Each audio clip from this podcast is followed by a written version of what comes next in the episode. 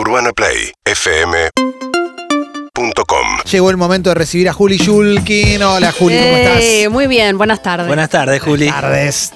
Bueno, contentísima de estar acá, manija, manija con el tema del blockchain. Claro que sí. Muy manija. Eh, en el episodio anterior hablamos sobre cuestiones muy técnicas del blockchain. No sé si les quedó eso.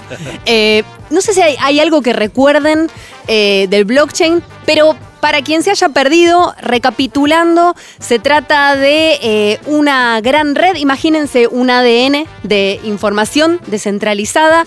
Tal vez recuerden Napster, eh, ese querido servicio para bajar música, que tenía esta misma lógica del P2P, del peer-to-peer, que tiene blockchain, que es que todos los usuarios y computadoras conectadas hacemos algo para eh, darle a la, a la red, ¿sí? Bien. Y también siento que eh, dentro de 20 años nos vamos a acordar mucho de este momento. El otro día, hablando con referentes del mundo tech muy importantes, me decían, a fines de los 90, cuando le decíamos a alguien que va a existir una plataforma que nos permita comprar bienes, eh, al mejor estilo de las plataformas de e-commerce, todos decían, esto es una locura. Siento que hoy también esto es parte de lo que podría ser una locura, pero en 20 años va a ser normal, ¿no? Hace 20 años por ahí nadie se imaginaba eh, pagar un servicio para ver películas, por ejemplo, o para escuchar música. Algo así va a suceder con el blockchain. Vos decís que este es un momento fundacional, de alguna manera un momento bisagra eh, de, de crecimiento del blockchain. Y, y a mí Sí. me encanta ese momento. de, a mí déjame el videoclub, yo estoy tranquilo, alquilo mi peliculita. Siempre es la primera reacción, yo la tuve, esa como, no, se da. Tengo que aprender. Bueno, hay, Sí. hay- hay un docu muy ¿Qué te lindo, parece, perdón que te eh? saco de tema, Una Juli. cosa sana, el DVD. Hay, hay un docu que creo que lo hablé alguna vez con Juli sobre la historia de Tower Records. Sí, Y- Sigmas Paz. Exacto, y, y la, y, y su creador y su dueño en un momento diciendo, pero la gente va a querer seguir teniendo su discoteca, su colección, no sé qué, y del otro lado un montón de pitos diciendo, yo me bajo MP3, maestro, yo, bueno. yo, yo te la junto todo acá. Bueno, pero después el vinilo volvió. Nunca se sabe. Pero no para tener disquerías como Tower Records comprando a ese nivel, me parece. No, lo que sí da la sensación es que en base a lo que nos contaste la semana pasada y lo que podemos ver, ah, si nos interesamos un poquito, es que blockchain no es algo que está de paso. No, no está de paso, también es una tecnología muy joven, tiene un poco más de, de 10 años y hoy la conocemos por Bitcoin y las más de 9.000 criptomonedas que hay, eh, porque eso, sociedades desesperadas, necesitamos eh, diferentes formas de invertir cuando los sistemas tradicionales, los fondos de inversión o lo que quieran todavía no, no nos alcanzan. Ahora bien, hay una forma de amigarte mucho con esta tecnología que es los videojuegos y el arte. Para empezar, tengo un documental para recomendar. Bien, bien, en realidad bien. es un corto documental, 18 minutos, que se llama Play to Earn. Eh, jugar para ganar dinero. Sucede en Filipinas, en el sudeste asiático, en una comunidad rural donde debido a, la pandemia mucha gente pierde su trabajo. Trabajos de, changuitas y ese tipo de cuestiones que también nos hacemos referencia aquí en la Argentina donde suceden también estas cuestiones. Bueno, un montón de gente se queda sin trabajo. Entonces hay un videojuego que se llama Axis Infinity, que son criaturitas al mejor estilo Pokémon, ¿sí? Criaturitas de colores muy simpáticas. Tal vez recuerden Tamagotchi, Sí, claro. esa, volvió Tamagotchi igual. Eh, para quien no tenga ni idea de lo que estamos hablando, era un dispositivo chiquitito el que vos tenías que alimentar, cuidar, hacer dormir, proteger para que siga viviendo, porque si no, se moría. Con pantallita LCD, ¿no? Muy básico, muy un, básico. Un guacho del curso le, le mató un tamagotchi a una compañera. ¡No! Hijo de puta. Alfiler de gancho, ¿viste? Le, le Atrás. acortó la vida. Le, Le, acortó- me- le metió el reset ese ahí y le mató. Le dio el toque de la muerte. Terrible, ¿Qué porque de la era vida? medio, era medio como mariposa, ¿no? El Tamagotchi te duraba poco igual. Claro. Sí, duraba poco. Pobre, bueno, sí. en este caso, este videojuego Axis eh, Infinity tiene diferentes criaturitas que sirven de NFT. Esta sigla que ustedes ya conocen, que son los tokens no fungibles, son tokens básicamente, son eh, activos digitales, asset, van a escuchar muchas veces que se le dice, digitales, eh, que le dan una especie de certificado de autenticación, en este caso, a una criatura en un videojuego. Bueno, jugando podés ganar diferentes criaturas que te entregan un token, ¿sí? imagínate un código, eh, y vos después en el mercado del blockchain, de Ether en este caso, podés intercambiar por dinero. Este eh, videojuego le permitió a una comunidad muy pequeña, ¿sí? de, esta, de este pueblo rural de Filipinas, le permitió, en Manila, le permitió eh, ganar dinero y que sea un trabajo, inclusive no solamente para la gente joven, sino hay un ejemplo muy interesante que está en este corto que encuentran en YouTube. Em, a un señor de 75 años le permitió ganar dinero jugando 20 horas por día. Bueno, para acá me- lo que me resulta interesante esto que estás diciendo es como la constitución de una suerte de economía paralela, digamos, porque viene del blockchain, porque jugar a un videojuego y ganar plata es una norma hoy, pero dentro de un sistema que ya conocemos, el pibe que juega gana los premios en dólares, lo cobra y demás.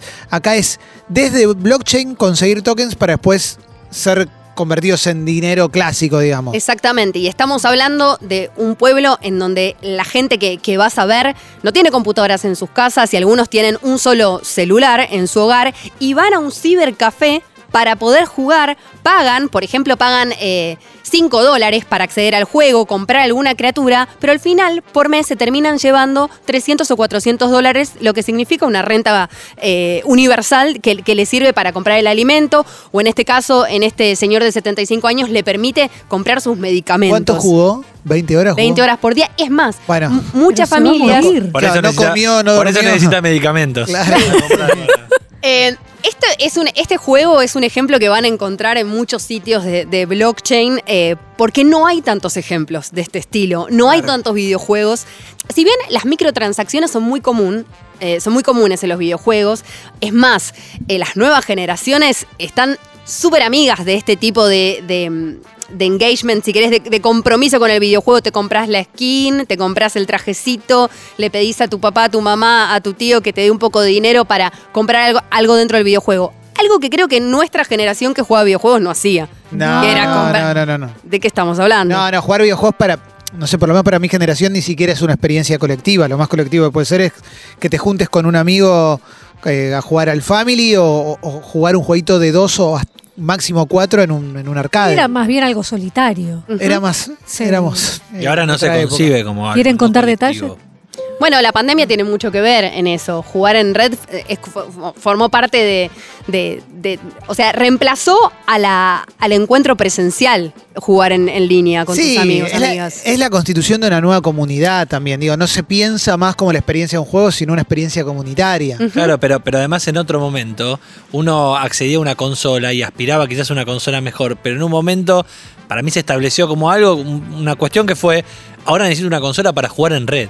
O sea, Claro. ya, ya- Claro. ya no me sirve, o sea, no me interesa si voy a jugar solo, porque no, Sí. me, no es el fin de, de jugar un videojuego. No, y aparte la experiencia tiene que ver, insisto, con lo, lo- lo de la comunidad. Por eso eh, Among Us o Fall Guys no son super juegos. Pero lo que, lo que impactó eso es cómo se, cómo se, eh, se vivían a través de el streameo. Un abrazo a la banda twitchera, que está siempre pre- presente, por supuesto, y demás. que tienen, ¿no? tienen sus tokens también. Claro. Eh, sí, o sea, no es que estoy trayendo esto porque digo, eh, esto está bien, porque de hecho, digo, ya hay casinos 3D en realidad virtual. Atari eh, puso plata, de hecho tiene su propia eh, criptomoneda y abrió hace poquitos días un casino 3D virtual que se llama Decentraland, que es una, una empresa, una compañía que hace este tipo de juegos para casino, en donde, como no nos podemos juntar en un casino, también usamos las criptomonedas para apostar, pagar. Y lo que siento también es que están apareciendo más proyectos de este tipo. Tenés Atari que está apostando, tenés a Sega que también va a abrir una tienda de NFT, de, de coleccionables de sus grandes franquicias, de Sonic, por ejemplo, el erizo este eh, azul tan Sí. conocido. Eh, entonces, dentro de poco quieren, eh, se aliaron con una compañía japonesa para empezar a vender coleccionables. Esto claramente igual apunta a una comunidad eh, muy nerd, ¿sí? Geek, de Es- coleccionistas. Para sí. mí es rarísimo. El, mundo NFT, porque es. me- primero me da burbuja total y después a una cosa ya de flujo de dinero obsceno, en el sentido de le pones el NFT a cualquier cosa, lo convertís en algo único, viene alguien y lo paga miles de dólares, como una jugada de la NBA, que la puedes buscar en YouTube y verla. Esas cosas me resultan rarísimas. Pero es bueno, una burbuja Pero, igual. pero, de perdón, negocio. pero hace unos años con el arte, sobre todo el arte abstracto y eso, también estaba el cuestionamiento de cómo, me- cómo esto se monetiza a esos números. Sí. Eh, el otro día leí una noticia de alguien que vendió una escultura invisible. Clarísimo. Sí. El arte como- siempre tuvo ese límite difuso y Qué muchas veces me da, inentendible. Pero lo que, a lo que voy es, vender un momento, vender un video de algo que sucedió, No. eso es, a mí me resulta raro, pero bueno, Sí. lo entiendo. Igual te vas al centro Pompidou en París o al MoMA en, en Nueva York y también hay un cuadro blanco sin nada y es una obra eh, carísima. También eh, es relativo. Sí, sí, cualquiera. Pero vos decís, esto es una burbuja, y sí es una burbuja, como fueron eh, una burbuja las .com a fines de los 90, a principios de los 2000, pero que no te quepa duda que las nuevas generaciones, que son las que más apuestan Centennials, por ejemplo, eh, gente que tiene menos de, de 25 años, apuesta fuerte a las cripto, pero porque, Sí. porque tiene eh, la confianza para hacerlo. Ahora, vamos al mundo del arte, eh, por ejemplo, una de las cadenas de comida rápida más importantes y más conocidas en el mundo. Pampernick. Sí. Eh, en, en Francia, justamente, regaló, sorteó eh, NFT, es decir, eh, obras digitales de sus combos más conocidos, ¿sí? Eh, lo que siento es que las grandes compañías, Atari, Sega, esta compañía de, de hamburguesas y tantas otras, empiezan a evangelizar al mundo porque yo diría que 2021 es el año donde nacen los NFT y donde también hay como un propósito que tenés que encontrar ahí. Y yo ahora les voy a decir cuál es el mío, por ejemplo. Em, yo creo que dentro de poco podría llegar a pagar por eh, un coleccionable, por algo que me guste mucho y que no sea muy carito. Eh, podría llegar a, a Sí. invertir. Pero hace poco me, me crucé con un chico eh, que se llama Laios, que es Luis en, en húngaro, que tiene un tipo de leucemia. Y que él es ingeniero agrónomo, pero empezó a interesarse en el mundo del arte digital, en su tratamiento hace dos años. Eh, tuvo un trasplante de médula eh, y el cáncer volvió. Eh, entonces, como necesita otro trasplante de médula, Mr. Farkas oficial, así lo pueden encontrar en Instagram, em, decidió empezar a vender su arte digital. Tiene que juntar medio millón de dólares para hacer un tratamiento alternativo si es que el trasplante no, no, no se puede realizar.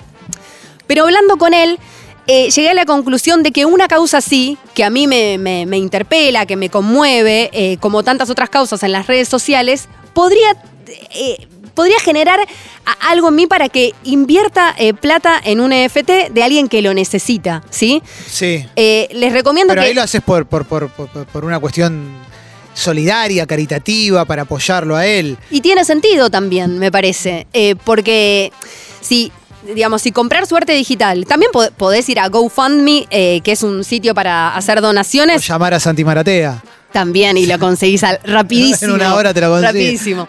Eh, digo, pero a, a mí fue una. Hace un mes le hice una nota y como que dije. Y ahora sí, y, tal vez así sí puedo comprar arte eh, digital. Aparte que está buenísimo lo que hace, eh, mucho 3D y bueno, todo como un mundo muy, el algoritmo del videojuego, la oscuridad, las, ¿no? las calaveras y, toda esa cuestión está muy presente. Pero creo que encontrar un propósito en este tipo de cosas eh, está bueno. Sigue siendo una burbuja. Sigue Sí. siendo una burbuja. Otro propósito más que el principal que tenemos, que es que comprar y revender en un tiempo. ¿no? Porque ese es el primero que tenemos todos. ¿no? Yo- Amarrocar. No, yo cuando, si a mí me decís eso, yo lo pienso en, en el, en el poder de reventa. Claro. Lo que pasa es que yo lo que. Blockchain no me parece burbuja, lo que me parece burbuja es NFT en el sentido de yo puedo comprar un, doc- un gol de Doctor Kumalo, ¿entendés? Le puede poner un FM, NFT y venderlo. Y, y es raro, esa es la parte rara. Por lo que pasó con este pibe, la primera obra de arte que se vendió en 69 mil dólares, que Sí. era una locura. Sí, sí, bueno, Christie's, la, la tienda de, de- de subastas y, de, y de- de compra y venta de arte, está apostando muchísimo a los NFT, mucho. Es más, eh, Andy Warhol, que fue un precursor en, en el arte eh, digital, porque a fines de los 80 t- eh, tiene algunas obras que son eh, digitales, bueno, eh, eh, Christie compró cinco obras de Andy Warhol para luego vender como NFT. O sea, lo, que está sucediendo también, digo, Epic Games. Epic Games es el dueño eh, de un montón de, compañías también. Es eh, quien está detrás de Fortnite, este gran videojuego que tantas alegrías nos ha dado, inclusive a quienes no jugamos el juego todos los días, porque el año pasado hasta había recitales de música adentro del videojuego. Es muy genial lo- lo- lo que pasa y todo lo que mueve. Bueno, también está abriendo un área de negocio de blockchain. Lo que está pasando acá, para mí queda bien después que en una charla ustedes hablen de esto eh, y que hablen un poco del futuro que se viene, porque somos un poco Volver al Futuro 2 ahora mirando eh, el futuro dentro de 20 años, pero estoy segura igual también que a corto plazo, en 3, 5 años, esto realmente va a empezar a ser un poco más común. Sí, sin duda, yo no tengo duda. Tengo una, una, Sí. una duda siempre con todo esto que es, pienso en, en los grandes jugadores, digamos, de los que manejan el dinero, y entre esos que manejan el dinero pienso en los bancos centrales de cada país y, y cómo... No sé si intentaron frenar esto, si lo hicieron, si lo lograron. Tengo entendido que el Banco Central de acá sacó su... Para que se registren Claro. eh, al- algunas billeteras. Igual lo cierto es que es un gran tema la regulación todavía. El tema es que esto no está regularizado. Claro. En realidad hay algunas ideas, eh, algunos bocetos ahí de, de proyectos, pero todavía eh, está descontrolado. Y también ¿Y el, funcionaría regulado? Digo, Y sigo, ¿funcionaría Y pierde un paralelo a poco la gracia, ¿no? central? claro. Eh, sí, y, y el lado B y oscuro de esto también es que hay un montón de delincuencia en internet, hay un montón de gente que es estafada y ahora, ¿vieron que escucharon alguna vez Bueno, hablar que del con la guita común no pasa nada, igual. Eso no Claro, pasa. claro. Em, ¿Vieron el ransomware? Estos eh, software maliciosos que piden rescate, entonces te bloquean toda la información, la encriptan y te piden pagar. Bueno, generalmente eso es en criptomonedas. Eh, y el mundo de la delincuencia cibernética se maneja con criptomonedas. Y el otro día un experto en, en ciberseguridad de una gran compañía me decía, crece tan rápido, rápido todo esto que no nos dan tiempo para que busquemos soluciones a lo que está sucediendo con blockchain. Entonces, mirá qué descentralizado es, que todavía faltan regulaciones y es dificilísimo que te encuentren. Es más, mientras más somos en la cadena de, de blockchain, en esta red ADN, más segura es. Entonces, se vuelve como un círculo vicioso, pero yo creo que tenemos que estar eh, atentos, atentas a, a lo que suceda porque es el futuro de Internet. A mí me, me resulta apasionante. Yo lo tomo como segundo capítulo de, de las clases de blockchain, NFT y todo eso, porque la verdad que está buenísimo. Está buenísimo escucharte, Juli, hablar. Por aparte, se nota que te copa. Se nota Estoy te gusta. obsesionada hasta sueño a veces con eso. Sí, sí. Pero, pero, lo- porque lo que creo también es que si alguien nos hubiese avisado hace 20 años lo que iba a pasar con las redes sociales hoy, o sea, nadie dice nada de las redes sociales porque no ponemos guita, pero eh, el manejo de los algoritmos y las redes sociales, si alguien nos hubiese advertido que cómo se iban a manejar, tal vez hoy tendríamos un poco más de cuidado con lo que hacemos en las redes sociales. Creo que nadie la pudo ver, ¿eh? Yo creo que ni siquiera los que las inventaron. Bueno, en el documental está, Sí. pero dicen como no sabíamos que se nos iba a ir De tan al joraco. algunos le creo, a algunos le creo, a otros no tanto, pero a algunos le creo. Juli, gracias. Placer. Urbana Play 1043.